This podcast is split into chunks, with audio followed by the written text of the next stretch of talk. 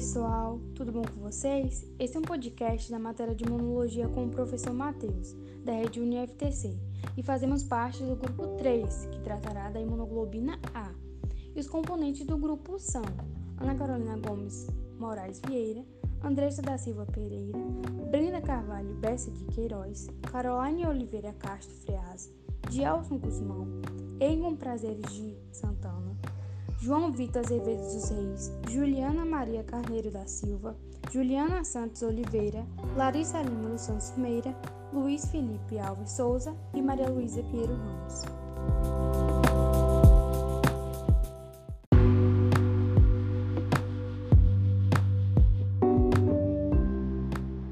A imunoglobina A conhecida principalmente como IgA, é uma proteína encontrada em grandes quantidades nas mucosas, principalmente na mucosa respiratória e gastrointestinal, além de também poder ser encontrada no leite materno, podendo ser passada para o bebê durante a amamentação e estimulando o desenvolvimento do sistema imunológico.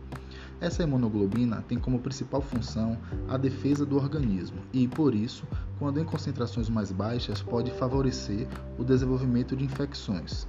A IgA tem como principal função proteger o organismo contra infecções e pode ser inicialmente obtido por meio da amamentação, em que as imunoglobinas da mãe são transmitidas para o bebê. Essa proteína pode ser classificada em dois tipos, de acordo com sua localização e características, podendo possuir funções diferentes que são importantes para a defesa do organismo.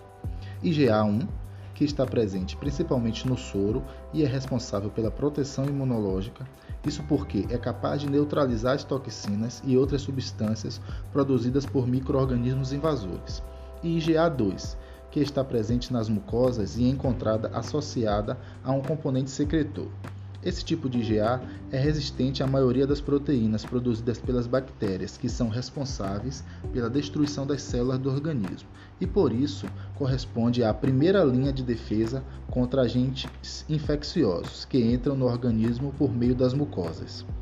A hemoglobina A pode ser encontrada em lágrimas, saliva e leite materno, além de também estar presente no sistema geniturinário, digestivo e respiratório protegendo esses sistemas contra infecções.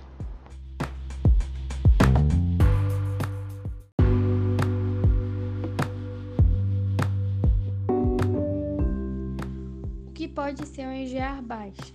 A diminuição de quantidade de IgA é normalmente genética e não leva ao desenvolvimento de sintomas relacionados com essa alteração sendo considerada deficiência quando a concentração dessa imunoglobina é inferior a 5 mg decilitro no sangue. No entanto, a baixa quantidade dessa imunoglobina circulante no organismo pode favorecer ao desenvolvimento de doenças, uma vez que as mucosas ficam desprotegidas.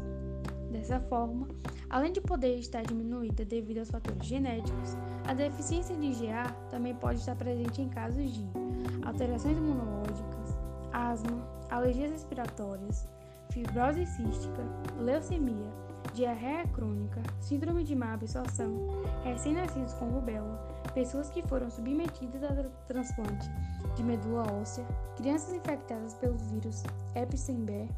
Normalmente, quando há diminuição de IgA, o organismo tenta compensar essa diminuição através do aumento da produção de IgM e IgG, com o objetivo de combater a doença e manter o organismo protegido.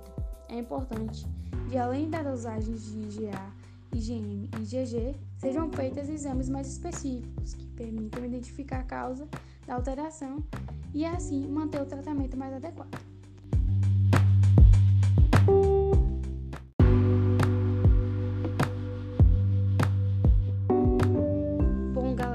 Que pode ser IgA alta?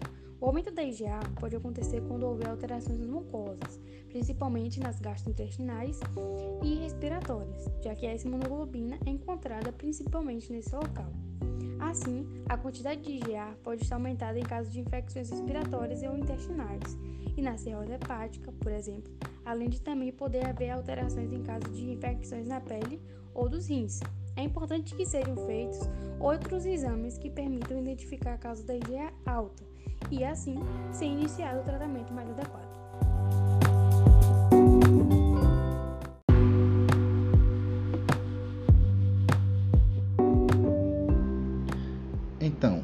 Finalizamos aqui o nosso podcast do Grupo 3. Espero que vocês tenham gostado e até a próxima.